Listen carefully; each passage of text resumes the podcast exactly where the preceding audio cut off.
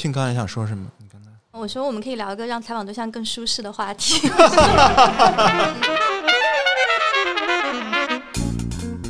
政治这个东西，它为什么重要？人是不是应该有政见？政治冷感是不是 OK？你们两位都是公共领域里对性别议题还比较活跃的男性发言者，成为一个女权主义者，对于你们来说意味着什么？舒适了吗？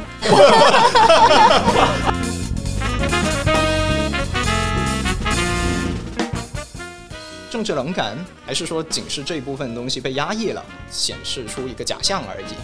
毕竟你们看，在很多时候，哦，大家在网暴的时候可热情了，这个东西。我反而感觉大家对政治有旺盛的热情，只是说大家无法辨识那是政治。对。一个人被网暴，他就突然间就变成公共的了。那么这些力量到底是什么？这同样也是定义上面的，是属于政治的力量。对，争执它不仅仅是发生在机器和个体之间，它完全可以发生在个体和个体之间。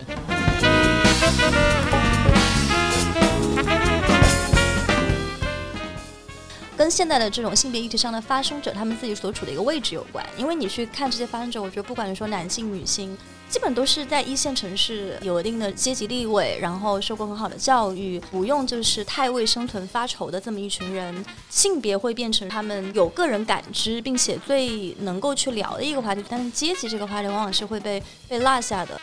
底层会跟男权去包裹的这么一个打包的一个方式，成为了对面的一个主流。稍微开明一点，稍微正常，大家觉得哦是个人，对，就做个人吧。这个要求被稍微的接近了一下以后，大家就已经能够对你报以那样子的善意了。啊，男人日子还是过得太舒服了。欢迎收听本期的不合时宜，我是王静。大家好，我是孟长。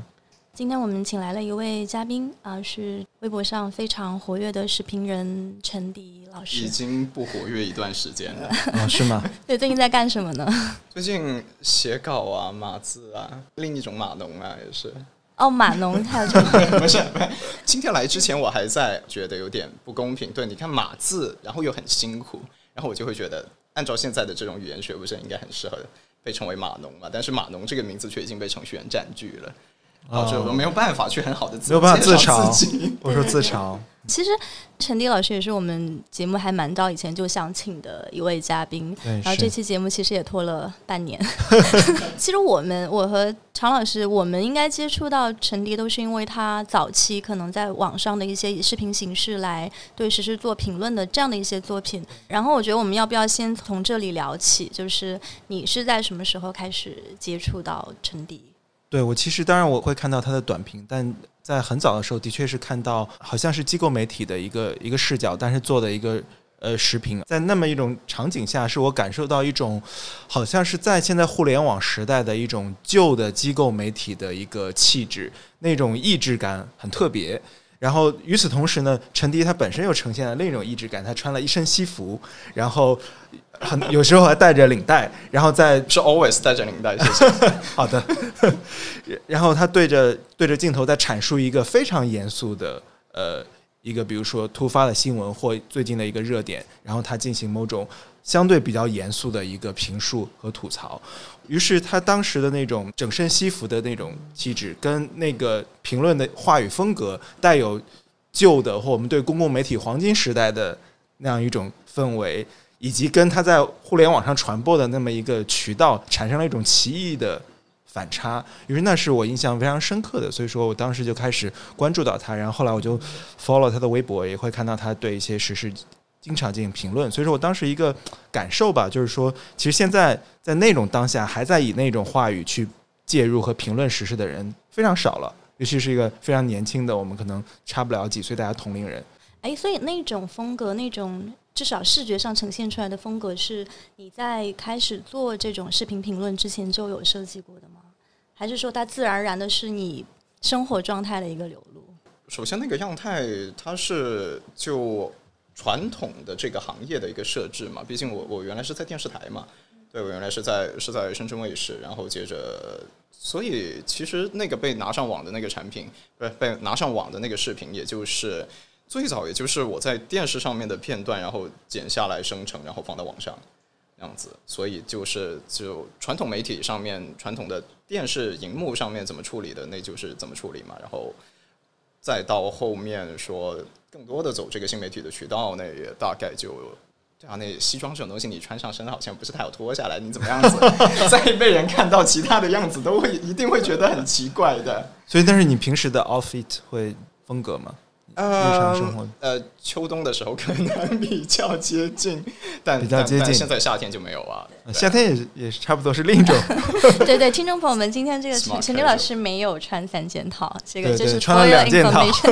没有，我是从来不会见网友了，但是我会见到那个网上的其他的，就其他在网上有点头之交的其他的博主啊之类的，对，有灵之类的，对，不要造成误解。然后现在，但是他们见到了以后，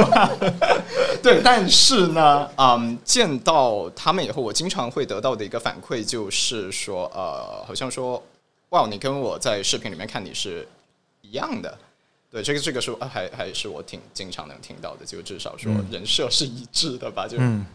对，其实我接触到陈迪的作品可能还有点晚，可能很多这个网友最开始接触到你是因为可能性别意识上的一些发言，但其实我印象中我看到的第一条就是留下非常深刻印象的，反而是当时你做的那个，就是中国在未来的十年是有这样的一条视频，对吧？哦，那个应该是某一年的过某一年的年年尾的时候，对，那个就类似我的一个献词一样的东西。我其实后来才意识到，那样的一个内容在你的这个所有的这个内容生产中是非常不主流的一条，对。但因为当时就做国际新闻嘛，所以我当时对那样的一个提法，包括其实你对于说要怎么样去定位说中国在世界上的一个位置，和怎么样去给世界去讲一个可能跟中国有关的一个故事，但其实你那条视频，它相当于说是在向国内的观众去提供一个我们可以怎么样看待中国崛起，具有一定的这种世界主义视角的一个框架吧。就有一点批判性，但是又有一点点正能量。就对，现在现在这个是夸人吗？现在这个是很有必要的求生姿势了。这 个我们知道你现在就是呃，为什么这期节目拖了半年嘛？是因为你最近在更新一个高强度的一个这个付费课程，是在看理想上开设的这个叫观念的词典，对吧？然后主要讲政治学方向的内容。对，然后我在听到那个开篇里面就讲到一个提法，然后我就在听到那个那个提法的时候，就有点理解说，当时我看到的那个视频中为什么会有那样一种我觉得比较复杂和微妙的一种张力，就是它其实是一个两边都可以接受的这么一个站位，某种程度上。就你在那个开篇里面是讲到说，就是我们现在所处的这个公共空间，它其实是它肯定是一个就是危机四伏的一个空间，然后你来开设这门课程的身份之一是作为一个一个在场的玩家以及一个生还者，所以我觉得这是一至少个至少没有被炸的都能这么说自己吧？就是 not yet，还是说那也。那也所以其实我还蛮想问的，就是我们都能够明显的感觉到，我觉得自去年以来，就是网络的环境是在变得越来越的逼仄和越来越危险。那在这样的一个场域当中，作为一个仍然在场的玩家以及一个生还者，是一种怎样的体验？哇，我觉得，嗯，首先那段话是呃半年前写的了。哦，这不能说这个就是想法或者说态度发生了什么变化，只不过我觉得半年以后我好像不是不是太有立场这样子来评价自己，因为这半年我就非常真的就是绝大绝大部分的精力都丢在这个就是给看理想做的这个课程上面。这个这个不是说不是说给他们听的，不是在讨好他们，但是但是这个是一个事实上的状况。然后所以的话，嗯，就是因为现在就一个星期得码。得得码一万多字，这个是呃，我过去在做实时评论的时候，比如一篇通常是一千二到一千五的篇幅，然后接着一个月的 KPI 通常是类似十篇那样子。那我基本上是一个月才需要写，现在一个星期就要写出来的这个内容量，所以这个现在这个是可以说是我这辈子写作最勤快的时候了，然后这就导致了我都没有太多时间去上网 follow up 正在发生的什么事情，顶多看一下，但是都没有办法说真的哦，很像就再早前一点的状态，就是去好像像一个 player，像一个玩家那样子去参与，就搞得我现在就是说聊这个好像没有什么，有点不好意思这么来讲。其实我觉得，尤其在现在，就是任何就真的有勇气去当玩家的人，我都觉得还是蛮珍贵的。我我又由于说这段时间没有上网，然后接着导致就哦处在一个好像相对脱离了那个攻击性的哦视线的这么一个另一种方式幸存。对，我就觉得其实有点愧疚的。其实对啊，是我为了避免自己，当然我没有什么人关注了，但是我为了避免自己上微博，然后都把微博卸载了。哇，这样，当我想看什么的时候，我要先去下载微博才能够打开。那我到底是什么地方看到你看到你那个晒狗粮的？应该朋友圈吧，我没有，我没有朋友圈，对对 对，所以说我觉得，我觉得庆还是非常非常在一线的。这我经经常偶尔上微博的时候，看到他还在这个在一线发言，我就觉得非常非常佩服。我的确感到水温太烫了。我觉得这是一个水温变化的一个问题吧。呃，包括我注意到很多友邻，就是为了能够开设这个半年可见的功能，然后跑去买会员什么的。那说不定这是微博的一个新的盈利点，就是半年可见，其实其实开半年可见，我还觉得蛮不好意思的，因为嗯，你有一些作品，就比如对我来说是过去的那些视频嘛，放在那个呃微博上面，其实我总是能在就是私信箱里面会看到，就是有这个观众有用户跑来说那个哦，我突然间很想很想。翻你过去某一次话题的一个观点，你之前是做过节目的，我记得，但是现在你开了半年可见，我看不到了。这个怎么办？能不能开一下什么之类的这种？但就时事就是逼着大家现在如此去保护自己啊。虽然其实我严格来说，我觉得我自己还是有理由感到安心一点的，因为我是在网络环境变成了就一个肉眼可见的下降的轨道以后才开始触网的。然后所以的话，我会这个可能从我刚开始就已经对，就从我刚开始哦进行这个就是互联网的中文公共生活的时候，就已经是一个比较会自我审查的状态。这个一点都没有什么好骄傲的，但是这个这个没办法了，生存的现实。即便是这样，你还是会会担心，因为水温是因为标准在变化没，错，没错，就是哪怕是两三年前，你那个觉得说出来完全没有问题，完全可以就是进行一个正常的、健康的讨论的东西，在今天已经完全不可以了。就光是说你认为某一些问题是值得去关心的这件事情本身，都会可能会成为一个罪状，成为一个你招引火力的理由。这件事情是非常可怕的，不再需要说考察你的这个哦，好，你讨论一个问题，你的整个逻辑是否合理，你的结论是否有建设性，不再是这些东西，而再是说你的关注、你的注意力本身就是有原罪的，这个非常可怕。是。所以说你，你看到身边的朋友这样的友邻们陷入这样的泥潭中，然后你有降低你的微博发微博频率吗？除了工作本身，降低，非常降低。非常降低。对啊，现在都已经变成了半月半月看一次的样子。其实你还是有在参与这个公共发言啦，包括像这个他的这个课程上，我也注意到，就是你其实会在你的这个正片之外有一些番外，然后这个番外其实它是会针对，其实也是网络上现在在讨论的一些事情，然后去做一个可能超过说微博这种体量的一个更系统的一个评论和输出。只不过这个平台它从一个这种对着广场去喊话，变成了好像现在在一个教室里面，就因为它是一个付费的项目，并且它的看理想的这个用户应该是经过高度筛选的。呃，所以我也想问，就是在转移到了这样一个其实有点像说从一个更大众的面向转到一个更小众、可能更同温层的这么一个群体之后，你作为创作者的这个感受有没有变化？比如说，这个评论是不是会更高质量？但是可能评论的数量并没有微微博上那么的多，然后观点的交锋可能也没有微博上那么激烈。所以你是怎么去消化这个过程的？啊，那这个是这个变化肯定还是很大的啦。对你说的都是啊，首先那个就嗯，付费来买你的课程的，然后来跟你进行互动的，这肯定这已经是一个预设的善意嘛，至少他不会说是奔着要就是向你找麻烦，或者不会像网上很多用户那样子，就开放平台上面的一些用户，他给你的留言纯粹只是就是他撂下一句话就走了，并不打算跟你进行交流。对他只是他完成了一次对你的快他所获得的快乐而已。这这种用户在一个封闭平台上面自然就不会有啦。然后嗯，但另一方面的话，如今这个时代，就如今无论是我们的内容生活也好，还是说思想生活也好，我们确实是不可避免的会用。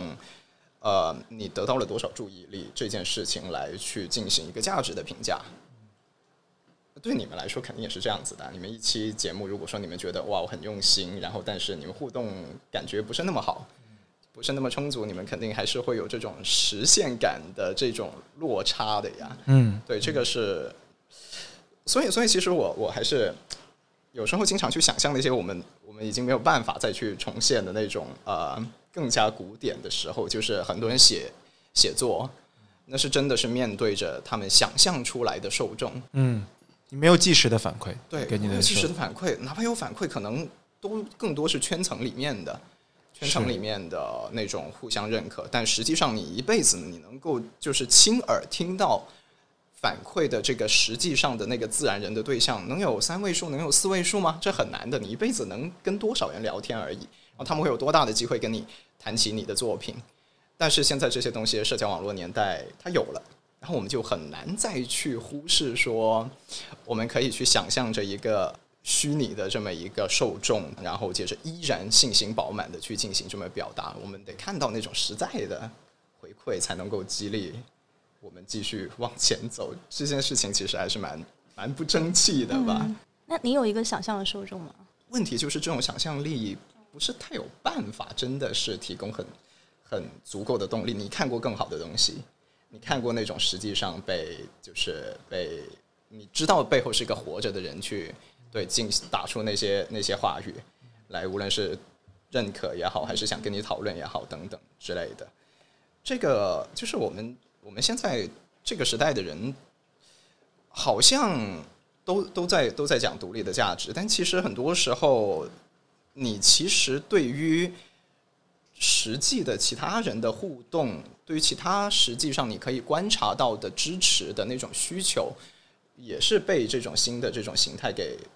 塑造了起来，然后你没有办法再退回去了。所以这个其实也是在鼓励贵节目的观众们可以多点跟我们的 主播们互动。但我觉得微博角色好像发生过很多次变化。曾经我不知道你你说你。进入公共话语的时候，已经是他在往下走的，是大概一个什么样的节点？具体这么讲的话，好像有点政治不正确，所以我 我们可以对大致想象一下，从什么时候开始，就是说啊，一个更加开放的这么一个公共话题的讨论，已经是会带有一个很明显的这么一个风险，而且这种风险不一定是来自这个，就是无论是制度性的也好，没有谈制度性，这没有任何问题，这在任何国家社会都是很正当的。但是他你在什么时候，哪怕进行表达，你甚至会。招致非常严重的来自这个就是呃民间的观念意识思潮的这种侵扰，那也是近近些年的事情。对对对，因为可能更根本的一个变化，我个人感觉是可能整体你刚才说公共话语往下走，可能有一个比如说一三年一二年的一个前后，因为在那个之前，可能大家还会聊说，就是很多年前还有人离。提到说，微博微观改变中国，就是微博还承担如此公共性如此强的一个平台，但我想那可能是更上古时代的一个角色了。那微博后来又有个一个别的 别的一个一个转化。那当然，我感觉你刚才说的这种，应该是每天发现新战场了。哎，这个应该把它就是推荐给来去之间。没有没有，这这是他，这就是他们的那一件那那现在的那个 slogan 改了，最后我忘已经忘了他是每天发现新什么了。但是那件新鲜事吗？不是，哦，类似类似这样子，对。但事实上就是每天发现新战场。对，因为其实也是有一次聊天才发现，就是其实你在就是。开始这个职业之前，你是不太用微博的，对不对？所以你进入微博的时候，就是以一个职业身份进入微博的。你进来的时候就已经是一个电视台的评论员，对。所以那个时候面对公众的时候，你就已经是一个视频人的一个身份。所以我觉得你的这个，其实你在微博上的一个历程，某种程度上也是说这个公共空间它是怎么样逐渐去变化的一个过程。我是在。上大学的时候就开始用，然后当时用就是把它当做一个非常个人化的一个社交平台，跟现在用微信朋友圈的这个功能可能没有太多的差别。所以现在就是，如果不是因为这个半年可见的话，还可以找到当年什么大学一起泡图书馆的照片啊这种。但是我相信它对你来说这个意义肯定是是不一样。它一开始就有一个非常强的一个公共向的一个面向。哇哦，你说的这个还蛮对的耶。对我之前都没这么想，因为那个号是从一开始就注定是公共用途的，对的，是带着职务身份上去的嘛。那个账号或者说使用那个账号的体验的变化，那就是非常精确的，就是这个时代的社会空间对于一个言语的要求，它的一个变化的一个轨迹是怎么样子。对，我觉得他的这个路径，陈迪的这个路径的确是不是太常规，它是一个很特别的一个路径。因为刚才庆聊到上古互联网时代，还有可能在呃当微观改变中国的微博时代，可能在再往之前当公知还活跃的时代，那可能是就就是是在你们节目是可以说的吗？没事，我们 相信我们的观众，相信我们对，所以说在可能是我在接触到社交媒体的时候，它还是在博客时代，博客是一种高度的带有公共性的讨论，甚至比战的一个是一个年代。那个年代可能是更上古，那是哦天，那个时候你有已经是一个上学，那是上学，它是人人往往往前往。哦，就是你真的会参与那种千字文 PK 的年代，对对对对，但是但是那那个年代是就是你的发言水平是不高的，因为你本身还处于一种一边在吸收一些知识，就你在吸收，觉得说哦，我们是应该有论辩精神的，我不同意你的观点，但是我捍卫你表达的权利，你还在这种非常基础的意识启蒙的阶段，所以说你的包括你的发言的，我觉得知识含量或者说它的学术视角可能都是有欠缺，它是一种非常。原生的一种动力，就是说你想要参与公共讨论，但我我想那个年代跟你刚才说进入公共话语的这个年代，是不是已经过去？已经过去几年？那公共媒体可能在那个年代，其实公共媒体已经出现颓势了，但是仍然有最后的余晖，就大家在博客上激烈的论辩，那可能是在零七零八再到一三年之间的这五六年间的一个波荡，再往下就可能。不会再有人把微博这样当成一个非常强公共性的，就开始往下走了。这是我个人的一个非常粗糙的一个感受。对我也会觉得我好像是嗯、在一个不是太。我还在努力的尝试如何使这个变得可以更加政治正确，更加可以出街。就应该说我，我 就是观察自己的这个职业经历，应该说在一个已经不那么鼓励、不那么乐意让你们进行公共表达的时间里面，竟然还抓住了一点，就是还可以进行一定的表达的时候进场，然后所以才对才 build up 了现在的这些积累吧。这是我当初看到陈迪的那种视频的时候那种意志感，就这种意志感是他好像时光重现回去，但是在现在的场域中看到之前那样一种表达方式、内容、视角以及风格。呃，我我也是拿过，就是在新闻媒体里面那种很制度性的那种奖项啊，金话啊金话筒奖那些，那那那种是给播音员的中国好吧？新闻奖真的是 新闻奖播音员新闻奖对对对，播音员不真的自己写稿的好吧？就金话筒嘛。然后我会发现拿奖的那些作品呢，过个两三年，我是不会想发出来的，是觉得不会期待它能够发出来，然后接着你不会变成一个非常严重的一个事情。嗯嗯，对，这个水温的这个变化是非常肉眼可见的。真的，这个时机这东西实在是太微妙了。如果说我是早两三年，也不止，可能要多早四五年。比如说，在这个就是分水岭之前进场的来做媒体这行，我说不定也有可能在那个时候的那种大家对于宽松的、开放的言论环境的想象和期待的这种影响之下，会不会留下了对现在不好的这个发言记录？这是有可能的事情，那是会威胁你后面的职业生涯的。而如果说我又再晚个两三年、四五年进场，我也会发现可能没有这个空间，你可能这条路根本就走不通。我会从事这么一个角色。对，或者从事这个角色了，也没有办法做到这个房间跟你们谈这些事情了。反正你出现在历史上的任何一个时机，你肯定都有那个时机上面的很独特的际遇。嗯嗯，庆刚还想说什么？你刚才呃，没有，我说我们可以聊一个让采访对象更舒适的话题。你现在不是在开一门课吗？你还是在做跟原来很类似的事情，这摊事儿其实本质上没变，但只不过是说你进入它的方式是从一个快速的去跟进，用一个媒体的渠道去呃进行评论，然后再把它很快的播给大众，这样的一种媒体式的操作方法，现在变成了更学术式的一个办法，包括像在你的那个课当中会，比如说有很大的篇幅去梳理说，比如说西方一些经典的这种政治学的一些观点，一些这个讨论，然后其实有点像说你从这个水温非常烫的这个场域当中往后退一步，积累更深，但其实你还是没有离开那个场域，因为你的一些这个设定，然后其实还是会有非常明显的一个中文语境的一个印记在里头。所以我觉得我们可以聊一下，就是说关于政治和政见这个东西。最开始我们想录这期节目，当时的这个话题其实是陈迪在那个课程开始的时候，当时写了一篇文章，叫做“政见不同的人可不可以谈恋爱”。呃，这个话题我们后面会聊到，但是现在 我们先从证件聊起。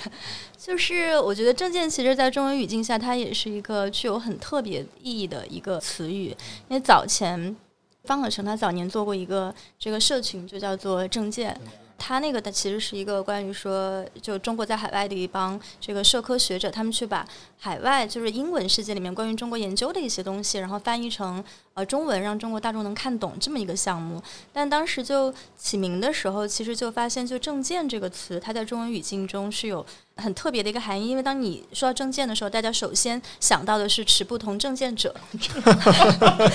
然后于是这个搜索的时候根本搜不出来。然后你这门课它其实是一个相当于说以政治学作为主题，然后作为工具以及这种观察世界的一个方式去探讨说当今正在发生的一些事件，然后一些概念，还有这样的一些命题。但是首先你肯定会需要去讲述说，就是政治这个东西它为什么重要。然后人是不是应该有政见？然后政治冷感是不是 OK？以及就是你觉得就是说，呃，在中国的舆论中来做这样的一个有点类似于科普的一个东西，它的这个难点在哪里？嗯，是不是了吗？没有，这这是一大串问题，好吗？呃呃，首先呢，对开课程。但是你依然有很多想要评论现在正在发生的事情的一个好处。现在你在你在你的课程里面有说引用什么人的名字，然后说他们的作品，讲他们的观点，不会再给人家说你你那个是 privilege，你那个是太精英主义，不不再会被人这么讲了。因为在微博上面，真是随便你你说一个说说说一个外国人的名字，这个都会变成一个政治不正确的事情。有海外留学经验是不是更也是？哇，我真是担心什么时候这个留学生留学过都这个是个问题啊！天啊！然后嗯，然后关于证件这个东西，呃，我知道有这么一种说法，就是呃，会把有分 high politics 和 low politics。然后最传统的那种解读就是说，好，比如说好像说这个啊，大国博弈啊，这个生死存亡、死生之地啊，这种就是 high politics。然后接着说国内的民生啊，如何公平、幸福、自由啊，这些就是 low politics 啊，这么讲的。但是那个我们现在中文谈论公共事件的这个语境，这分明是 low low politics 好吧？人家那个 by definition low politics 就是人家定义上的这个低政治，都已经是不太好去就是事实上进行讨论的东西了。我们只能去谈论 low low politics 低低政治。我们现在不可能去太多的谈论政治道德的宽容的问题，这个这种这种东西是这种东西，你太奢侈了。对对对对，你你不可不大可能这样子去谈论。你甚至不太好去谈论，就好像举报啊这类带有明显的哦这种和历史上面的这种共振的这种话题，其实都是不是太方便讨论的，很容易被夹的。你在这个就是平台上面，但是你可能会去。在其他的一些突然冒出来的那些事情，比如说好像这两天是杭州绿城火灾案的那个对林生斌他那个受害者的家属，然后接着大家就会哇哦去开始按照他的这个小孩什么时候生出来的，然后回溯时间线，看他在那时候正在做什么，然后接着再结合其他的东西，然后变成了一个哇哦一桩很大的一桩这个就是道德事件。对，但是实际上，大家会从这种参与里面最后得出一个什么东西？就是无论你到底有没有实际上谈论那些词汇，但是你到最后了，一定会涉及到对于呃宽容的这么一个理解。对，我们在多大程度上，我们对于哪一些领域、哪一些范畴的东西是应该予以宽容，还是不应该予以宽容，最终都是会对那些真实在场的人，无论你发言还是不发言，都是会产生影响的。现在有一定持方的，你表达过的，你在这里，你到底是招致了更多的攻击，然后你看到了你自己到底是更有更加的孤立无援，还是说有非常多的人跟你跟你相似，这些东西就会影响到你后面对于其他事件上面的。对于好像宽容问题、道德宽容问题的一个尺度的一个标准的影响，一定会一定会产生这种变化的。这就是我们现在在我们的话语空间里面那个进进行说哦，可能跟你的证件有影响的那种讨论，可能通常都是通过这种方式来发生的吧。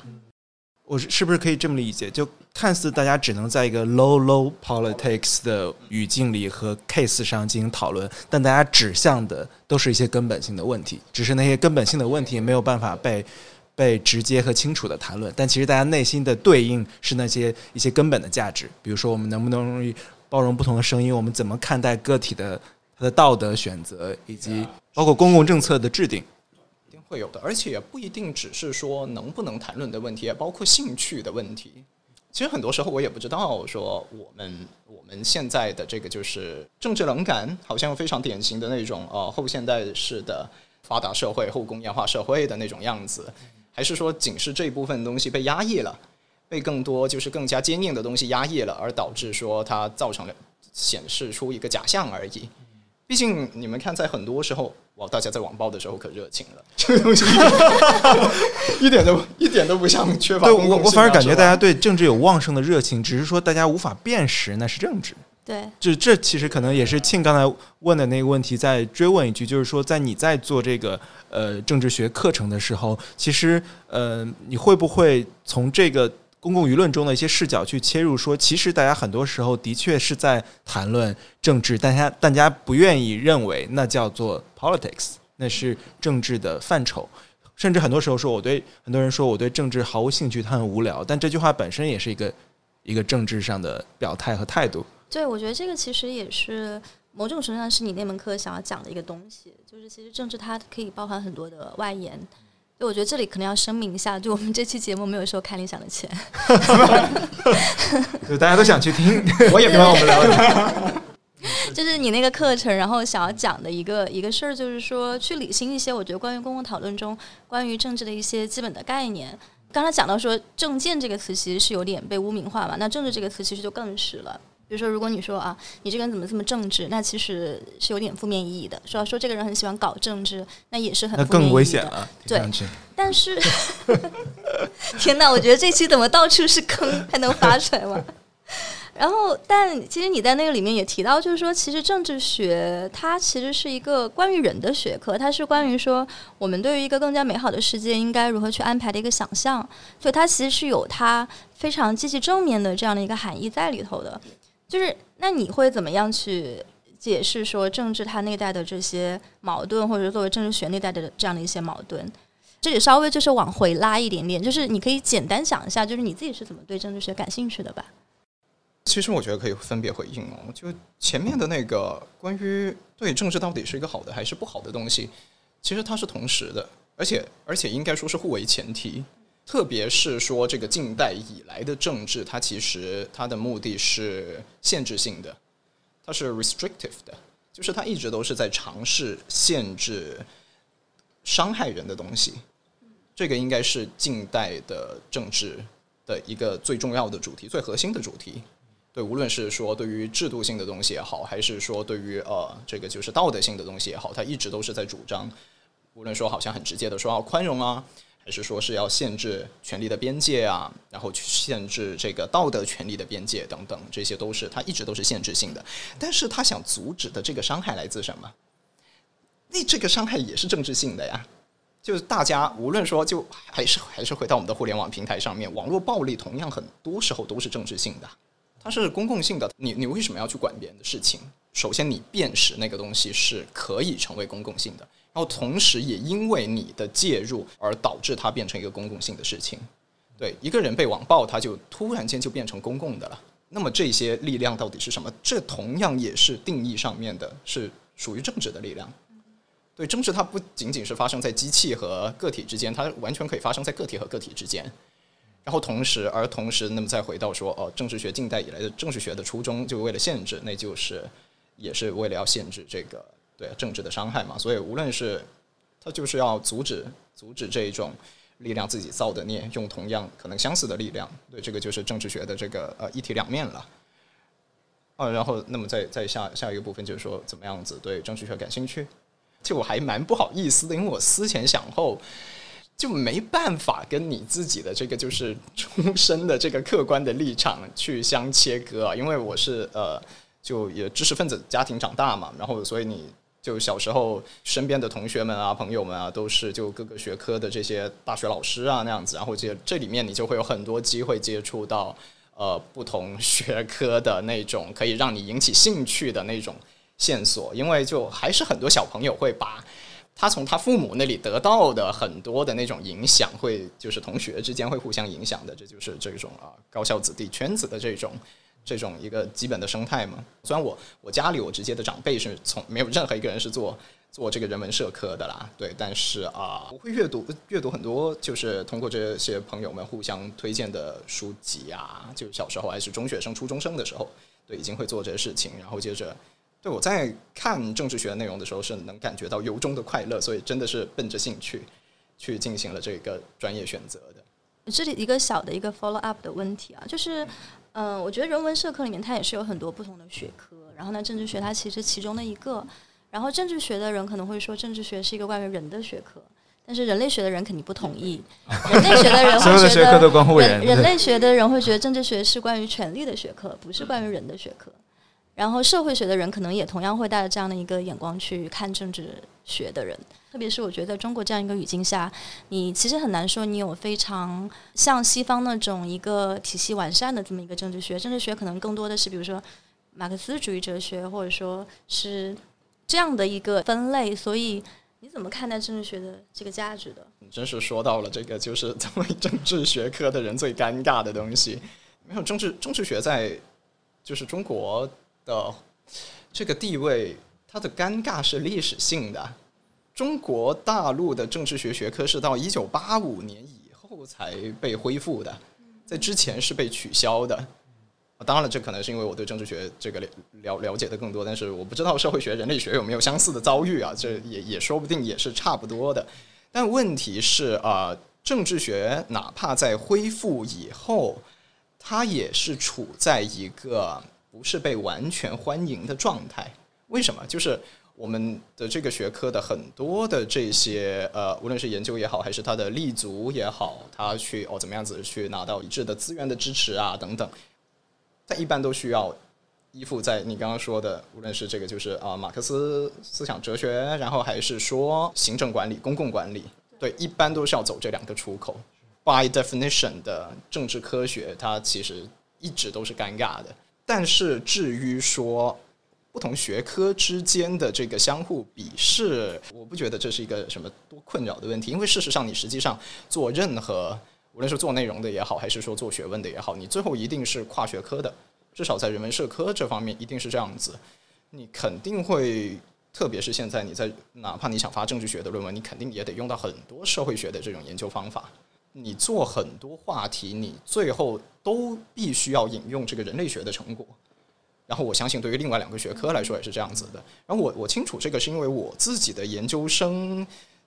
其实大多数时间是在做社会学的事情，是在跟社会学的老师。因为呃，就我的我的研究生学校，就约翰霍普金斯，它是社会学部门的定量程度是最高的。然后如果说当时还是想着要做。就是要真的去做一个就是学者那样子了。那么，对你你这个年代可能说呃做社科的话，你还是要做定量的话，论文是最好发的嘛。子 然后所以的话，对那时候还是做了很多。然后我我也并不会觉得说这里面会有真的有这种学科之间的这个不可说逾越的壁垒。学科的老师自己也不会这么觉得，就倒是觉得这个还好。但是政治学在至少中国大陆环境的这个地位，这个确实是一个没有办法回避的问题。但是同样啊，我觉得被压抑的事情，它是否已经很好的说明了它实际上的重要性呢？嗯，这个果然是资深的食品经济出来了。对对对，我觉得很有意思的是，今天的中国普通的中国人想到政治，他没有被祛魅，他要么被无限的拔高为可能政治课本上的那些那些话语、制度规范和权力分配，要么他导向觉得说一个人。的思想比较奇怪，才会去研究。于是他没有办法从一个要么宏大，要么非常阴谋论的一个视角，他没有一个中间的温和的状态。他二者都是极端的，要么是极为宏大的政治课本上的话语，要么是一些一小撮人，可能是带有。这就带有某种阴谋论，或者说带有某种野心家了。他感兴趣，他的在思想上比较喜欢琢磨这些事，说你这个人怎么关心政治，就是他没有一个中间值的状态。这种中间值，或者说包括你在做这门课，其实带着政治学的视视角去看很多事情，我们会发现，它其实一直停留在我们的日常生活中，只是我们没有把它描述为它处于正常值的状态。它其实一直在。那么从这里我引申到一个。问题就是说，如果说你做这门课中间有很多的视角，其实是去用政治学的视角看待互联网上的舆论和互联网上的政治话语的话，那么我们该如何理解现在其实全世界都流行的一种 cancel culture，就是取消文化？那这种文化在全球语境下都有它的。不同的情境，在中国当然它有额外的附加的因素，一些有中国特色、本土特色、本土情境的一些。但与此同时，我们也看到全球范围内的互联网话语中都出现了取消文化。我前几天看，呃，尼日利亚一个女作家，然后她其实她发了一个公开信，表达对于这种取消文化的愤怒感，意思是我可能我的观点不是说完美的，可能有。有可以讨论之处，但是大家这种态度是不可讨论的。也就是说，你的屁股是怎么做的，你的立场是怎样的，以及你的话语中是不是有瑕疵？就大家好像对那种你来我往的沟通的这种包容性，远远的耐心在下降。全世界都是如此。那我们回到回到中文语境中，好像它又有一种另一种形态的呈现。它也有一种我不同意你的观点，我就要搞死你，我就要让你闭嘴。那而且真的还可以，还真的还可以。就这种取消文化，这个取消其实非常形象，就是我就要让你封杀掉，或者说我抵制。比如说你是拍电影的，你是写书的小说家，那我就抵制你的出版，抵制你的发行，抵制。那下一步我抵制你的账号在某个平台上的活跃。就这种取消，你怎么看待这样一种有一种全球语境下流行的取消文化，还有中国特色的这样一种？取消文化，你怎么理解这二者之间的异同之处呢？哇，我说实话，你刚才说这番话的时候，我突然发现我有点难去想象互联网不长取消文化的这个样子是怎么样子的了。虽然其实好像过去也没多久，但是我我我觉得我已经挺觉得，如果说曾经存在过那样的时候，就是大家可以说讲出了非常不同的、完全对立的言论以后。居然还不被取消，然后在下一次还可以愉快的，或者说至少是接受的，再进行下一次的接触，好像我已经是有点难去想象，哦这是存在过的事情吗？在互联网上面，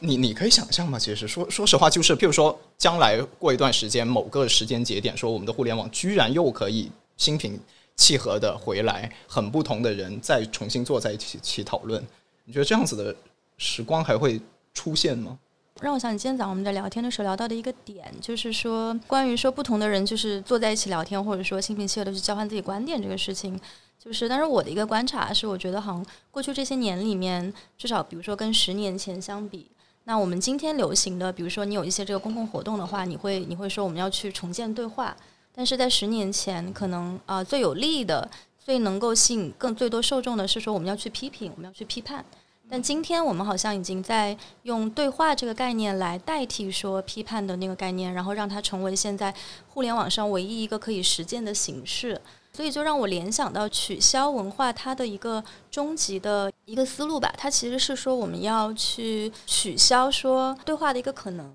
那么其实愿意对话的这帮人，他们本身就已经是现在这个场域下能够允许的人当中相对温和的那那一部分了，相对有意愿的那一部分了。但是那些真正就是愿意去批评，或者说有能力去进行呃实质上的尖锐的批评的这帮人，他们已经在这个场域上已经失去了他们的声音。然后你说未来呢？如果有一个有一天，所有的这些人他们全部回到同一个场域里来的时候，那种对话的可能性，那种对话的习惯、说话的方式，它会是一种怎么样的形态？我其实也有点难难以想象。我觉得会。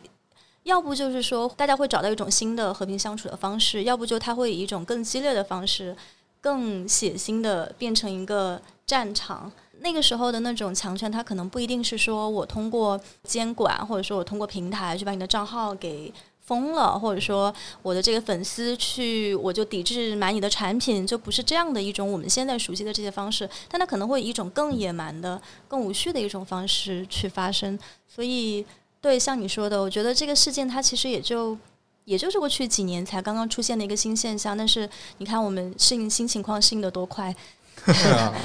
因为它这个水温是逐渐的加码的，它不是说一下子就进入某一个状态里。对，很难很难想象它会凉回去哦。没有，这这这个还真的不是说权力对环境的影响，而是我我觉得很大程度上这个是也是环境它自己会生成这样子的结果。我我是有这样子的经验的，就是我们在节目上面不止一次就和其他的这个就是呃。意见领袖啊什么的，但真的是在就是呃公共表达的这个场景里面，哇哦，吵的已经是完全没有。我我觉得我还是有尽力想去维持体面的了，但是我觉得对方应该是没有的。这个啊，但是呢，真的在节目下来了以后，打一辆车离开，然后这路上还可以愉快的聊天，这个东西是 OK 做到的。你在现实里面见到这些人，你是可以同时保持两种。属性的这种这种互动的，一方面你们观点属性上面你们可能完全完全无法共存，但另一方面你们完全可以聊些有的没的别的私人的东西，你们还是可以一起吃饭，这个 OK。但是我们在网上面的互动呢，我们只有公共性的那一面。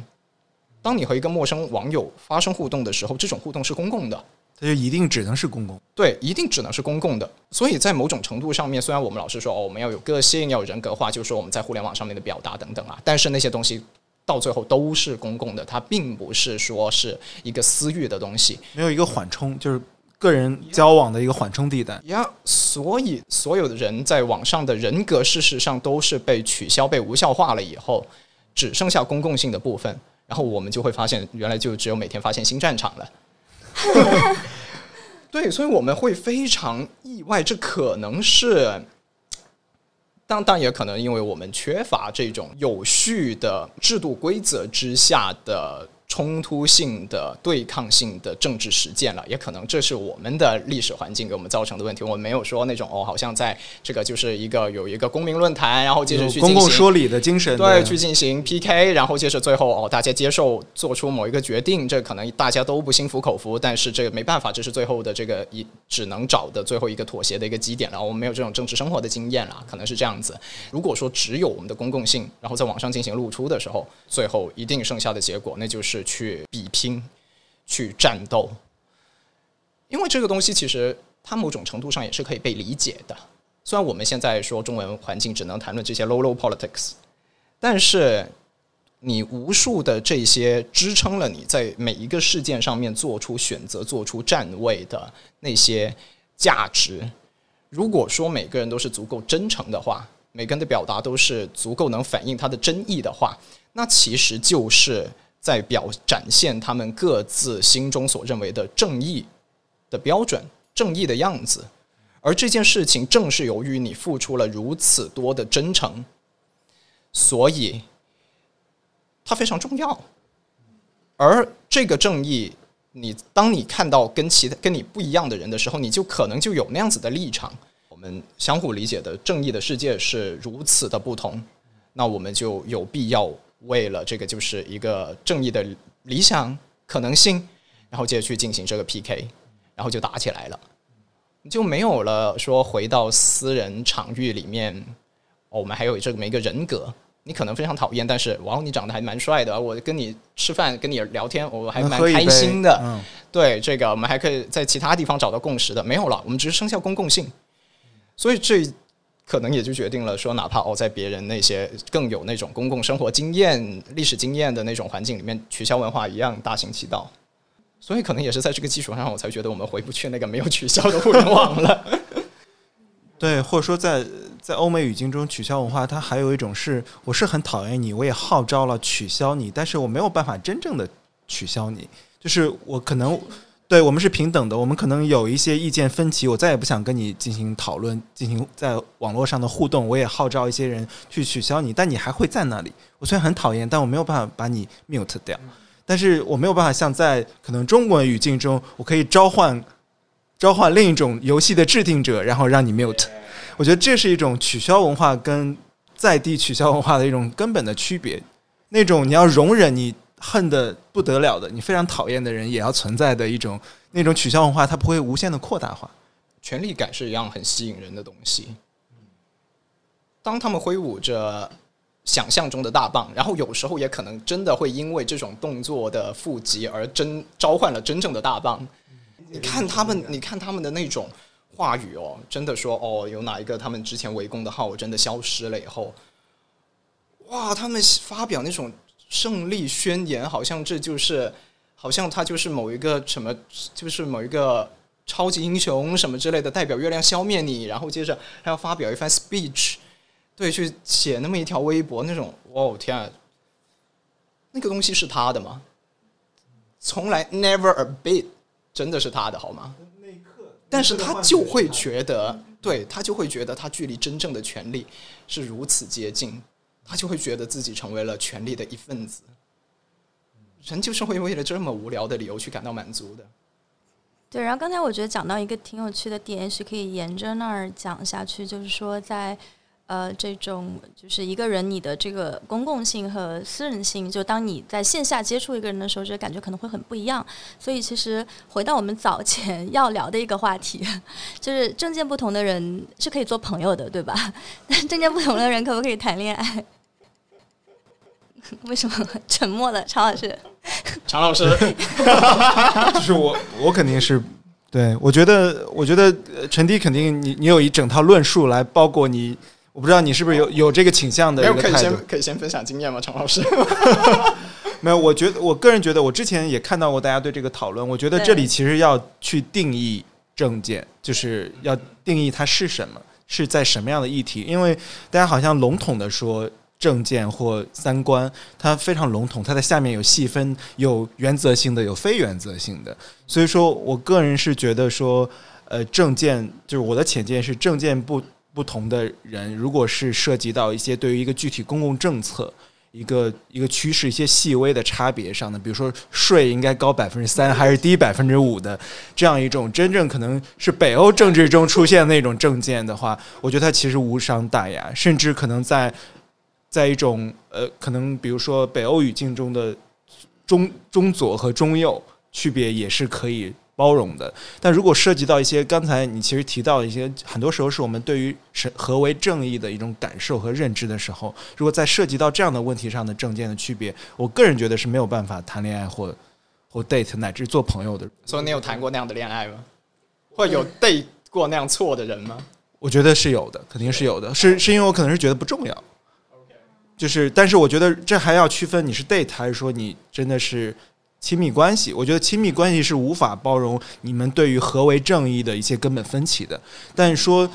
但说是否正见的人是否可以 date，包括之前好像是 Vice 上有一篇是说是否可以呃上床，就是你是否可以有这样一种呃就是约会嘛，就是一种 dating culture 中你是否可以可以接受？之前好像 Vice 中就是有这么一篇，我个人觉得非非原则性或甚至原则性，你可能聊不到原则性的问题，就是原则性的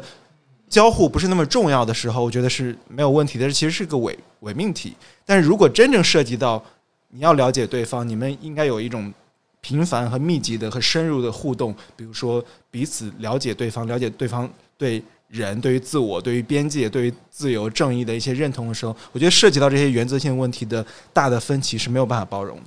这其实是个伪命题，我相信正常人都不应该能够包容这这一点，因为除非你对自己和他人的这种关系的期望和要求很低，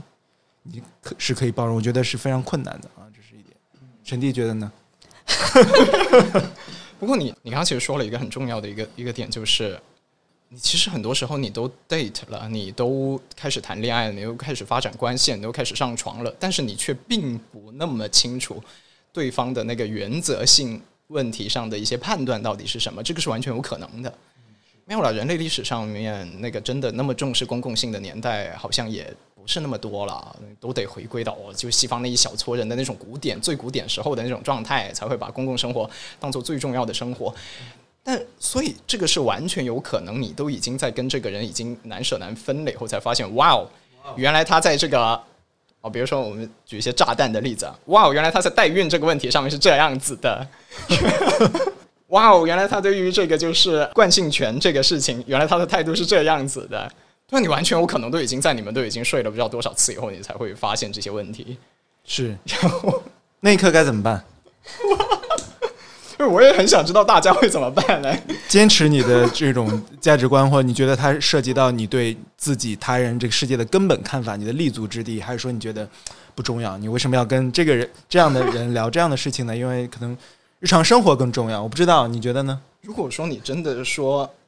对，然后就听到我这些话以后非常不爽，然后就果断跟他分手，然后他问为什么，他说因为你支持代孕。这这这件事情到底是会让人觉得是有问题，还是说做的对呀？您觉得呢？我觉得对我们这样的人来说，那证件肯定是很重要的，因为它会涉及到说政治这个事情在你的生活中有多重要。就有一些人他就是政治冷感，那其实这种情况下，我支持代孕或者不支持代孕，我支持拜登还是特朗普，这个事情。无伤大雅，没有关系。它就跟我是吃咸豆腐脑还是甜豆腐脑是一个性质的东西。但如果这个事情它是你的认同，是你的职业，是你日常生活中非常重要的一个部分，那你是不可能去回避它的。而且我我相信刚才你们提到的这种场景，它在一个真实的亲密关系中，它是会找到它的就是可以去可以去适应、可以去解决的一些一些办法的。如果真的有那么根本上的不同的话，你是根本走不到亲密关系那一步的。然后你如果真的走到了那一步，那说明这些所谓的政见不同，它没有在你排序最高的那些议题上触到红线。可是你看现在这些，我们在这个公共讨论里面的这些红线，到处都是红线啊！这个炸弹的这个标准很低啊，就像刚刚的这些例子，无论是说哦就。三胎啊，代孕啊，还是说你就作为未亡人，能不能说事情悲剧发生过去三年以后，你就已经再娶，然后又生了小孩啊，等等这些东西，哦，对那些实际参与的网友朋友们来说，那都是红线啊，每一个东西都是要激烈交锋的。这红线真的说距离你会感觉到重要不重要的这个。标准真的有那么远吗？距离在你日常生活里面？我觉得这里面也涉及到一个你在公共的议题上的表态和你在私人生活中的一个实践。我们必须得承认，这中间它不会永远是毫厘不差的。而且，我觉得一个正常的社会，它应该允许这样一个灰色地带的。存在，就比如说关于像代孕这个事情，那你可以从这个立场上去呼吁一个可能对于保护代孕妈妈更友好的一个体制，也可以去呼吁说，那在你自己可见的这个时间内，你不去。做这个事情，但当比如说你的朋友中，他可能有一些人，他真的是因为说身体的原因，或者说各方面的原因，他去采取了这样的一个方式的时候，我觉得大多数的人还是会具体问题具体去分析，然后去理解说在那样情境下的一种不容易。所以我觉得公共发言跟你现实生活中的一些，就当它落实到一个实践中的时候，它是会不一样的。而且我觉得我们应该允许这样不一样的一个存在，应该对这样一个灰色地带去有一个包容的态度。然后我觉得其实其实可以。进入到下一个话题，就是，呃，跟这个话题也有连接，就是我也想问你们两位的，就是其实你们两位都是这个在公共领域里面对性别议题还比较活跃的男性发言者，不敢当，而 且你们两位在不同的场合都否认了自己，还敢说吗？不行，你千万不能打这个标签，一打这个标签，你就要被人去审查了。在不同的场合都有否认过自己是一个女权主义者，因为我之前有听过那个陈迪的播客，他就说他自己就不会去这样宣称，因为否则会拿着放大镜来被审视，而且是被那些你觉得应该是应该是友军的人去那样子审查，这非常讨厌啊！这个事情。我们先抛除说，说网上一些可能不怀好意的这样的一些话术上的攻击啦。但我觉得很多女权主义者，不说男性的女，就是女性的女权主义者，你在日常中也会遇到一些问题，比如说这个你的家务跟伴侣怎么分担，你的这个育儿责任怎么分担，吃饭谁买单，就是这样一些非常简单的一些问题。但其实它落实到日常实践中，你就会发现，你你其实没有办法说事事都用女权主义的一些原则去套。在这种意义上，我们要怎么样去理解说女权主义作为一种思潮，以及作为一种实践的指导？所以我很好奇你们两位的这个观点，就是在针对性别议题去进行发声的过程当中，这种发生它是不是有改变？说你在现实生活中的一些实践，或者说成为一个女权主义者，对于你们来说意味着什么？（括弧尽管你们没有承认，但是 我觉得不仅是在女权主义的话题上面，我觉得我一直都还蛮努力去做到。知行合一的吧，就无论说外人的评价是不是这样子，但是我是会主观上是有很努力的尝试用理论去更多的指导生活的。我觉得如果什么事情是在理念上应该那样子是正义的，那我确实就会那样子去尝试那样子去进行生活。公共表达本身也是我生命的很重要的一部分嘛，就私人的跟不同的人的互动交往里面，我也对啊，会更多的按照就是我所说出来的那些理念那样子去进行一个生活的吧。举个例子，举个例子，亲密关系，亲密关系中呢？哇，这个 情感电台，不好意思，我们的底色。我想想看啊，天啊，我得找一个合适的例子，包括就是每次进行这个就是女权主义的阅读。我之前不是花了在看理想的这个课程，是有花两个半月的时间专门做女权主义的部分的。虽然说里面很多东西你哦，无论是过去也了解过的，过去也阅读过的，过去也学习过的这作者，但是当你真的要把它变成一个由你自己说出来的、由你自己写出来的成体系的一个东西的时候，你不可避免，你还是要更加深度的去重新的去掌握回到原点和文本，对，重新的掌握它，然后再。进行这么一个才能进行这么一个输出，然后我在这个重新回到原点的这个过程里面，依然会学到很多新的东西。因为女权主义真的会有很多涉及那些很私密的那些部分。我印象最深刻的那个应该是呃，Andrea Dworkin，安安德利亚德沃金，他是那著名的被认为是代表性的激进女权主义者。然后，当了他的这个呃观点，在这个女权主义的体系里面，他肯定不是说占有这个就是呃最统治地位的，拥有这个就是所谓公认的这么一种待遇的。他可能更多时候被当做一个极端的，然后接着也在这个时代的辩论里面，后来落于了下风的这么一个这么一个角色。他他两本书，嗯，我是有很细致的又重温了一遍的，一本是啊 pornography 就色情，然后另一本是 intercourse。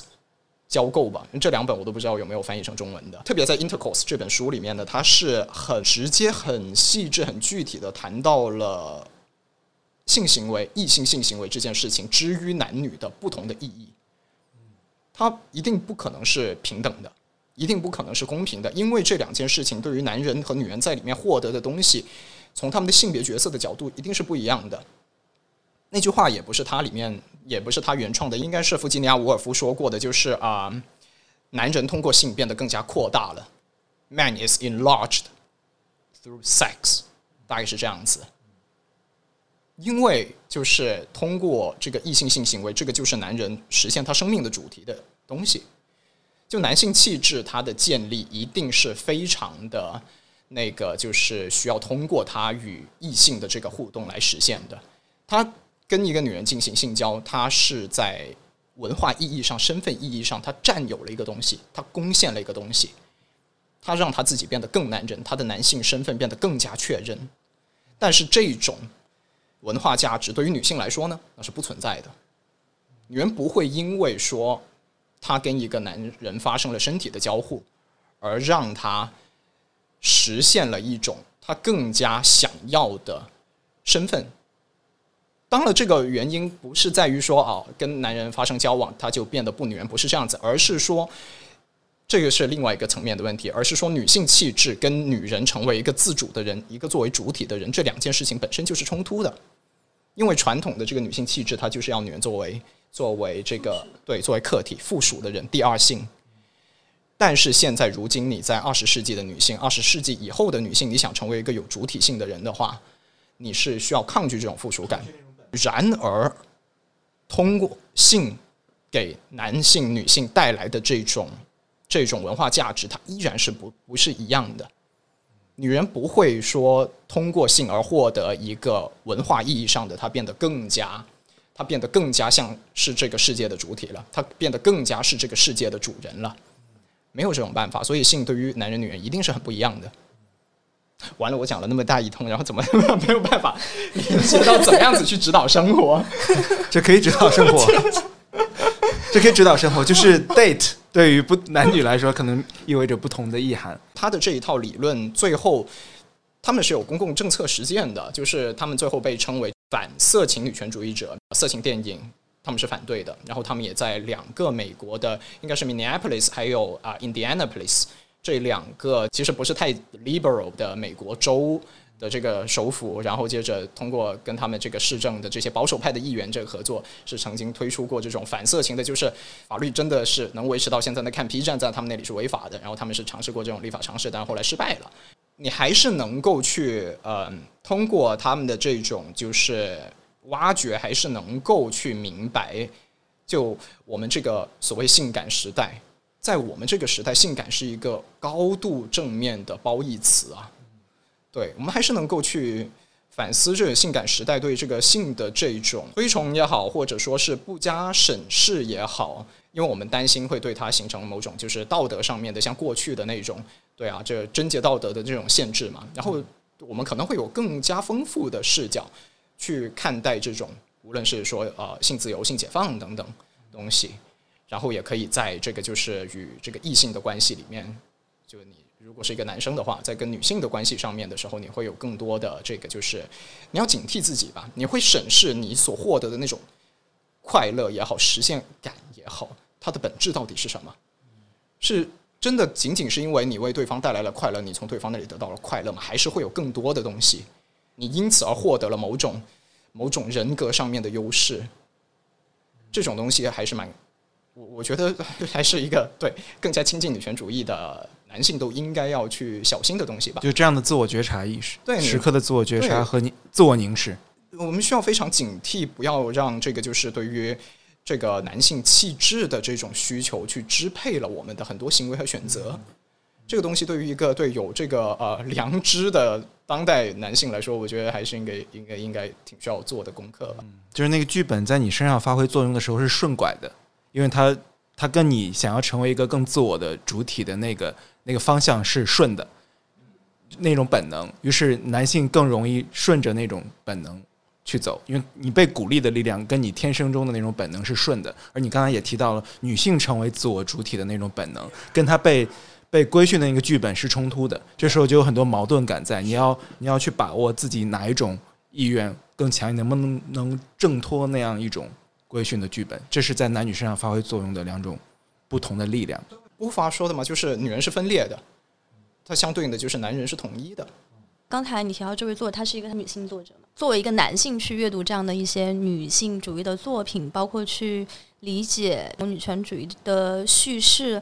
嗯，我不知道中间是不是也会有一个适应的过程。男性成为女权主义者，就有一种批评是说，他其实是就是具有一定的投机意味的，因为他们会觉得。男性他可能他就不可能成为一个真正的女权主义者，就激进的这一方会这样去宣称。那其实去年我们当时跟那个呃林三土就是林瑶老师有聊过一期，然后当时我们就问他说：“你为什么就是会选择出来说我是一个？”女权主义者，然后他当时的一个回答我印象还非常深刻。他就是说，作为一个男性，然后我要去成为一个女权主义者，我当然不可能获得那些一手的女性的经验，我不会知道说这个呃每个月来例假是什么感觉，我不会知道生孩子是什么感觉。但这部分经验，它是成为一个女权主义者的这个一个巨大的这个拼图中的其中的一块。然后这块拼图，我可能用我自己的经验，我没有办法去。补上，但是我因为我宣称了我是一个女权主义者，我会在跟同伴也好，然后在这种舆论场中也好，我会接受说用这样的一个放大镜来检视我，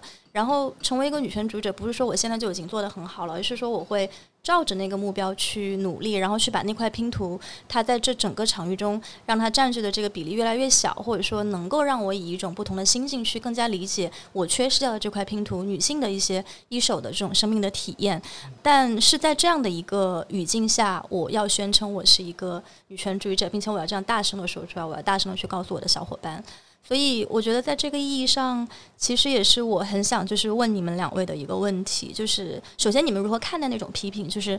男性他不可能成为一个真正的女权主义者。其次，就还是回到说，我觉得日常的一些这个实践当中吧。我觉得的确，我们经常讨论这样的问题。我也最近半年对这个问题有很多新的思考。我们私下其实跟跟庆啊，我们我跟其他朋友也有有讨论过。我的确觉得，我说当。当大家这种来自女性，就我们默认为其实来自女权主义者友军，其实是的一些批评的时候，我觉得它有相当大的合法性在，就是这种合法性就来自于男性本身对于女性生命经验或女性主体的这个缺失，但这种缺失可能有一种天然的，有一种我无能为力的之处。身为男性，就有无能为力之处，有可以学习和补充的地方。我觉得这二者可能要分开来看。那我对这个问题的另一个思考是说，它对于我来说可能可以成为一种呃自我学习的一种思维，就它变成了我对自己的一个要求和训练。当你来逼问我，或一个朋友来问我说你究竟认不认同女权主义的话，我没有办法回避说我不认同，因为我内心真的是认同的。但是我也在这半年反思，待会儿可以问陈迪。我这半年的反思是我没有必要总在外面说我对性别意识和女权主义的认同了，因为我内心认同。然后我也会努力按照我的学习去实践它。比如说，我来自可能来自我身边的朋友，来自我的伴侣，可以评判我在我体认的这个观念上做的怎么样。肯定有做的不行的地方，因为我们永远是一个学习者，因为你有缺失的生命经验。比如说，我女朋友可能也会在跟我的十句沟通中，比如说我们可能几个月也会有那么一两次，她说：“哎，你这句话就不符合 不符合性别意识。”然后，但是她当说了之后，我会。想几秒我会说，哎，对，是有问题。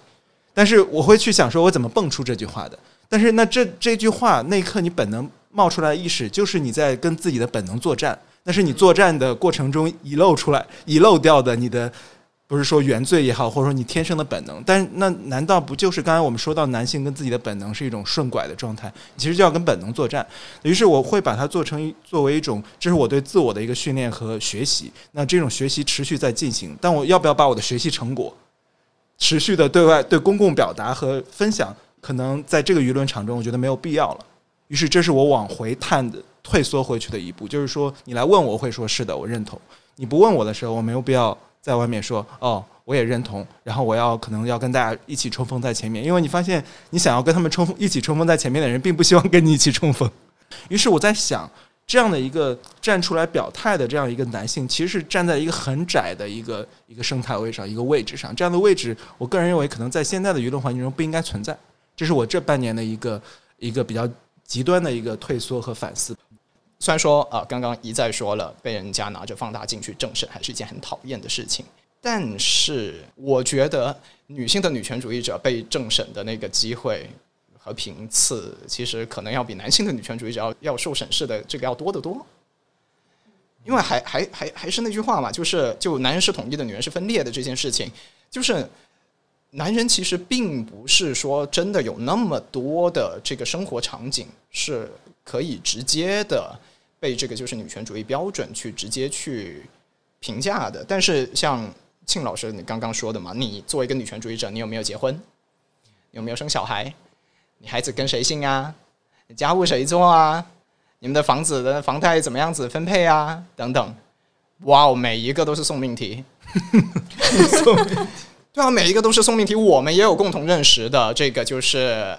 非常有性别意识、性别主张的这个就是女性朋友是生了小孩的吧？被放在这么一个话语场中去检视，他们承受的那些才是最大的。所以可能问题，反正反正男人日子还是还是相对舒服的，一定在任何时候都还是相对舒服的。那还是那个嘛，就是说，嗯。一个穷人和一个富人一起上天堂，然后接着那个天使守门的天使发现那个富人啊生前还做了不少善事，没有什么没有没有害过什么人，然后大家鼓掌欢迎他。然后等到穷人来的时候，穷人也是这样子，也没有害过什么人。然后接着天使就很很随意的就给他登记，然后穷人问他怎么怎么你们在上了天堂还得这样差别对待呢？他们就说可是没有害人的富人很少啊，所以我们当然得珍惜一下他了。一样会有这种这种区别，对于男女性在加入这个。性别主义、女权主义的这讨论里面一样是这样子，男人稍微开明一点，稍微正常，大家觉得哦是个人，对，就做个人吧。这个要求被稍微的接近了一下以后，大家就已经能够对你报以那样子的善意了。相对起来，虽然与此同时，肯定还是会有一些哦想要来审查你的，但是我觉得从体量来说。我觉得能够接触到的善意，这个还是非常非常可见的啊！男人日子还是过太舒服了。你会时常思考，就是你无论是作为男性，包括现在其实互联网上这种撕裂，经常的，它其实有一种民粹的一种表达，他对一种精英话语或者说比如说文化精英的一种反感，于是你会时常感受到一种这样一种表达上的压力或一种舆论场中的压力，就是说，身为男性活跃的表达者，同时可能话语是文化精英话语，然后可能。有海外留学经验，然后时常蹦出来一个英文单词，然后于是你居住在北上广这样的城市中，然后有了一种这样的生活，这这种生活方式，你会感受到这样一种数个所谓的特权标签集一身的这种。当然，同时话语权也是一点，就你在活跃在文化产品和文化平台的这种话语，这些身份肯定都是招骂的啦，这是一定的。这里可以补一个问题，就是我觉得特权没有问题，就是你有你有很多标签没有问题，但是关键看于说你有了这边之后，你你做什么？对你坐在这些身份上，你就躺平睡觉，然后俯视着去巩固这种不平等，还是说你在用它其实去进行说一个，因为你有了这样的一个 privilege，然后你可以去进行一些那些没有这些特权的人他们可以去做的一些事情。然后我想就是回到刚才的那个议题，就是说。嗯，因为性别当然是非常重要的一个维度，然后我们也知道现在就是中文舆论场上性别方面的讨论特别活跃的一个原因，其实客观上是因为别的不太能讨论。但在很多这种热点事件中，你会看到，比如说性别会跟其他的一些议题进行交叉，那就包括啊，在国外的话，那可能比如说美国这样的社会可能是种族，那中国这样的社会里面，它常常会跟这个阶级。有一个交叉性在，那包括我记得前段时间有一个这个豆瓣上有一个男生在征婚，我不知道你们还记得山西的一个男生，然后他其实态度还不错，挺好的。就我觉得这样的一些交叉性，其实在现在的这个讨论中还比较少会呈现出来。我不知道是客观环境的一个原因，还是说跟现在的这种性别议题上的发生者他们自己所处的一个位置有关。因为你去看这些发生者，我觉得不管是说男性、女性，啊。基本都是在一线城市，不说一定从事文化行业吧，但是有一定的这个阶级地位，然后受过很好的教育，至少可能不用太为生存发愁的这么一群人，那性别会变成说他们。呃，有个人感知，并且最能够去聊的一个话题，最感兴趣的话，但是阶级这个话题往往是会被被落下的，以至于当有一些这个事件出来的时候，阶级会就是底层会跟男权去打包的一个方式，成为了对面的一个主流。那我相信前段有一个事儿，就是当时那个杨笠那个事情出来之后，当时我写了一个帖子，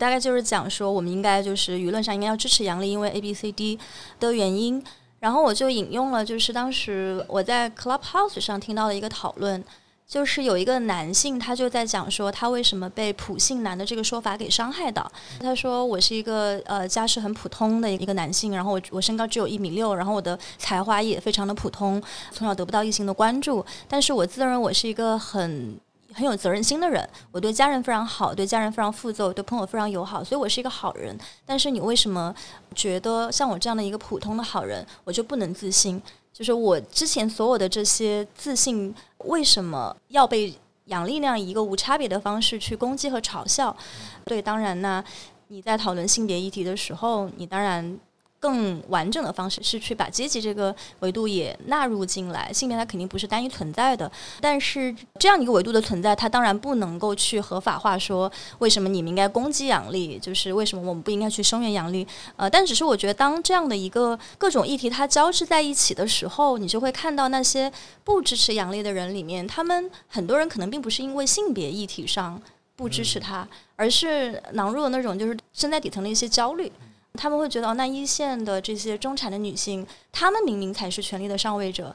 为什么就是现在变成了我们是一个压迫的人？我不知道应该怎么样去理解这个事情，因为我其实没有在男性的这个位置上，所以也其实没有办法说真的去共情。但是我能看到说这里面它是有就是阶级和性别的一个交叉性在的，所以也想听听你们两个的看法。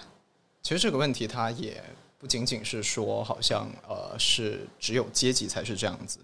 你在聊性别的时候，或者说在在任何聊任何话题的时候，就人类的语言处理方式就是有这一个局限性，他没有办法在一次表达一句话里面就把各种情况都进行一个就是都进行一个相对的设定吧，他一定要找一个默认的位置，从那里出发去进行发言。比如说，再说最古老的说啊、All men are created equal，人人生而平等。他那句话，all men are created equal，all men 啊，就所有男人生而平等啊。他这个出发点还是他一一定有个默认的，默认的人在那句话里面，默认的人就是男人。然后接着到了说性别和阶级议题交叉的时候，无论这个发言者是男是女吧，他在默认这个女性角色的时候，一定还是如今我们一定还是默认是一个可以经济独立的，一个受教育的，一个在城市里面的这么一个女性立场。她在进行女权主义表达的时候，会默认这一番话，这一个选择的这个出发点是一个在农村的，没有办法自己说自己维持自己的生活的，然后就是自己哪哪怕一旦独立，他就可能是没有很有效的经济来源的这么一个女性的角色，她有办法去进行这么一个默认设置吗？她一定不会是的。哪怕说你你要是要说的话，你一定要在前面加前缀、加定语来定义出来，然后包括我们在作为在谈论这个就是女权主义性别性别议题需要去批判的、需要去反对的那一个男性权利的时候，它背后还是有一个还是有一些想象出来的具体的人呢、那些人同样是有经济能力的、有社会权利的，然后接着在这个就是呃，就中产男性，你一样会这么设置。你要是要去谈论这个就是社会经济受剥夺的这些男性，你还是要去加定语。那杨笠他在说那句话的时候，他能够去加那么多定语吗？没有办法，这个也不仅是他的问题，而是我们人类说话就是这样子，你一定要找一个中间值。美国人在说人的时候，他很多时候就是会预预设了是白人、男人，甚至是再早一点是在那个一九二零年代以前，只能是信新教的，他都会进行这种预设。然后换到我们这里，我们谈但凡谈论到性别，现在就是默认是中产的，你没有没有另一半也可以进行一个独立的、体面的人生的这些人。然后接着另剩下的部分就被忽略了，所以也不仅仅是说男性的部分被忽略，女性的部分一样被忽略。包括那时候在还是谈论这个代孕的这个话题的时候，很明显的一个就是场域上面欠缺的东西，就是对于那些实际上会认为进行这么一个代孕生育动作作为孕母的这个动作，其实她所遭遇的损伤和辛苦可能是要小于他们去去电子厂上班。真的是有女性这样子去选择，他们在一些人类学的这一些调查研究里面是进行过这样子的表达的。这一部分声音是在我们的公共讨论里面是没有的，没有人会带入他们的视角去进行这种说法。那对啊，来到这里，所以男性也不仅仅是说只有男性才会觉得他们在这个性别议题上面出现了这个哦，他们一部分的阶级立场的这个缺失，女人一样是这样子。但这没办法，人类的语言就是这么简单。嗯而当这两个语境产生交叉之后，重点就失焦了，对吧？就是大家开始在各说各话，大家找到自己关注的那个重点进一。定有你能打的地方，到处都是七寸，好多个七寸。因为我相信你们在比如说去进行一些性别议题发言的时候，我不知道是不是也会有这样的批评的一个声音，就是说，因为你们是城市中产男性，因为你们受过很好的教育，因为你们有那些特权，所以你们可以这么去体认女性，会会遇到这样的。我觉得这种阶级话语也会有，但我其实我其实是非性别议题上，我会听到这种批评。就比如说，我可能在早几年的时候，喜欢谈论一些可能呃人对自己的自由意志或或做出一种追随追随，就是 follow your heart 的这种。对于你对这样的一种认同和倡导的时候，就会有人这样批评，就是说你不知道我处于什么样的境地和情境里，我是不是能做出真正的自由所谓的自由意志的选择？这样的默认，所有人都可以追随过一种自由的生活的这样一种默认，是不是一个受过良好教育的中产的都市的情境呢？不是所有人都能够立即抛下自己身边的很多东西，去追随一种理想化的，或者说内心的一种生活。我我听到过这样一种批评，但是我想，可能所有人，你你没有办法百分百的跳出自身的身份的视野和情境，只能说它是一个永远 being 或努力去做到的一个视角。你关照到，或者说超越自我的视角和利益去做一些思考，但这种思考你永远没有办法超出你自己的半径太远，或远到一个上帝视角的情境中。我觉得那是一个，那是一个永远要努力，但是一个徒徒劳的视角。徒劳的一个努力。批评你太精英了，你是就是既得利益的享用者，然后所以对你的这个发言、你的这个持方、你的这个立场是有问题的。呃，好像理，好像从这个就是逻辑上，好像这个是一个挺还挺顺手的这么一个攻击的点。但我刚才你说那番话的时候，我后来我仔细想了一下，我自己所收到过的反馈，其实严格来说不是太多，特别在这个性别，在这个性别议题上面。然后我想，原因是为什么呢？可能是啊，你看，如果说我在这个性别议题上面是占一个更加女性友好的持方，那么这个所招致的攻击，那更加主要的可能是来自这些就是对这个女性主义更加有恶意、有敌意的这个男性用户嘛。但是如果说他们用你哦，你的这个条件好，然后接着你没有这个就是呃求偶焦虑，然后接着所以你才可以有这样子的从容。哇，我说这番话对于男人的立场来说，这个是一个非常去实现。他说这番话的那个对象的那个男人的男性气质的事情，好吧，所以他们不会用这种话术去攻击的。哦，你在涉及其他话题的时候，你会受到这种攻击，它很多时候是来自女性用户的。女性的这个世界观里面，她可能没有不太有这个设置，但对男人的世界观里面，他有这个设置的。你就不能承认自己比他人弱？对啊，他们要说哦，你看不到我这个，就是我这个在社会经济上面的弱势被剥夺，这个东西对他们也是也是有情感代价的，好吧？有情感成本的，然后他还要还要让他来承认你有特权，那就灭自己威风，助长他人志气。对他们来说，就男男人的男性气质就是这么无聊的事情，真的。他们只能用那种去否认你男性气质的方式来说你，譬如说，就说哦，你女性主义就是一件很娘炮的事情啊，好像也没有什么用哈。就 就 你一旦你没有什么攻击力，你一旦放弃这个世界观以后，就你就无所谓啊。对，你就无所谓了，真的是不是讨好女性是？哎，男人这东西真是太有意思了。那有好多他们需要细小心翼翼的呵护自己的东西。我们现在这些坐在这里的讨论女权主义、女性主义的人，到死，这个世界还会是一个父权制的世界，这是一定的。父权制这个东西，它比我们现在我们所能够看到的各种偏见的形式都要古老，好吧？种族主义也就是四五百年的事情。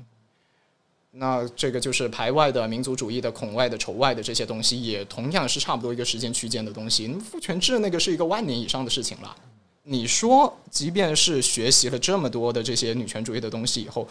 你就会觉得男性身份是一个不会给你带来任何，无论是说经验上面的也好，还是说日常生活里面的日常的好的体验，你就可以全部否定掉吗？恐怕也没有办法。你看，这个就是男人的原罪了吧？哪怕你说你理念上、概念上你知道多少这个东西，哪怕你有知觉去拒绝父男男性气质的诱惑，但你还是你还是能看到男性身份的这些各种好处的。现在让你再选一次，让你再丢一次骰子，重新回去出场设置，你会非常果断的去摁好，这次我要把这个角色设置成女性这个按钮吗？我知道很多很多女同志都会。就果断按男性不行，这辈子我要做男人，会这样子哦，就会有一个更加 easy 的生活，更加舒服的生活。嗯，如果这个问题你问我的话，我会觉得我可能还是会选择女性。那当然，他证明面临一个信息差，就是我不知道说作为一个男性是一种什么样的体验，我只能想象。我会觉得，其实现在反而是因为说你可能相对在弱势、相对被压迫的一个状态，你有更多的机会去产生一些新的连接和去。做出一些新的改变。前段时间跟一个朋友聊天，就一对做媒体的朋友，然后那个女生是在近年来就投入了这个非常如火如荼的这个女权事业，然后男生呢就还在做媒体，然后他就讲到说，他其实就会。挺羡慕，就是他的这个女朋友，因为觉得他找到了一项事业。这个男生就觉得，他说我作为一个直男，然后我作为这样一个可能在媒体这个行业，然后现在行业的光景也不是很好，然后会老一辈的那些话语正在断掉，但是新一辈的这些东西，这些希望还没有出来。在这样一个断层的过程当中，他很羡慕，就是他的女朋友找到了很多跟女性的一些连接，然后有机会通过这个缝隙吧做一些事情，然后获得一些力量，然后他。会觉得说这是呃某种程度上是他作为男性角色的一个缺失，我觉得这可能不一定是每个人都是这样的例子，但是我会比较警惕的一点就是说，在这个女权主义的论述当中，是过度的去把女性作为一个被压迫的一个客体，而不把它视为一个有自己主体性的角色。我觉得在任何情况下，你都是有选择的，就是客观性的限制永远会存在，但是能动性的空间也永远会存在。所以我在考虑到，就是说。比如说，女性所占据的这种弱势地位，它当然是结构性的，它当然是客观存在的。然后我们现在的一个语境是，其实不太鼓励说去看你主观能动性，你在个体层面能做的一些东西，因为一旦你去讲这个东西，那就是不是意味着你没有看到那些更大的结构性的一些缺陷？是不是意味着你在宣扬一套个人成长式的成功学？你在让个人，你在让那些没有那么主动的去改变自己现状，或者说。呃，没有能力去改变自己现状的那些人，你在你在责怪他们，你的境遇不好是因为你个人。我觉得这里面就是有两套有两套话术，就一套是说结构性的针对女性的这个性别的压迫，它肯定是存在的。但是我其实会觉得说，这个讨论中只是把女性当做一个被压迫的客体，那其实也是会非常忽视他们的一个主体性。哪怕是你看这些性侵的案中，Me Too 的案子当中，这些受害人他们表现出来这种勇气、这种力量，他们鼓舞到的这些人，他们不是说我只是一个受害者。然后你去看这个难民群体当中，其实这个难民的家庭中，往往最后是女性去在这样极端的环境下去爆发出。非常巨大的、蓬勃的一些一些力量。当然，我觉得不应该去说女性就应该这样，就是比如说什么什么为母则刚呀这种，我觉得肯定是要去反对的话术。但是另一个方面，其实也不应该忽视，我觉得任何个体，他在剥离了这些标签之后，他其实每个个体都是一个非常有能动性的主体。沉默了，陷入了沉思，陷入了沉思。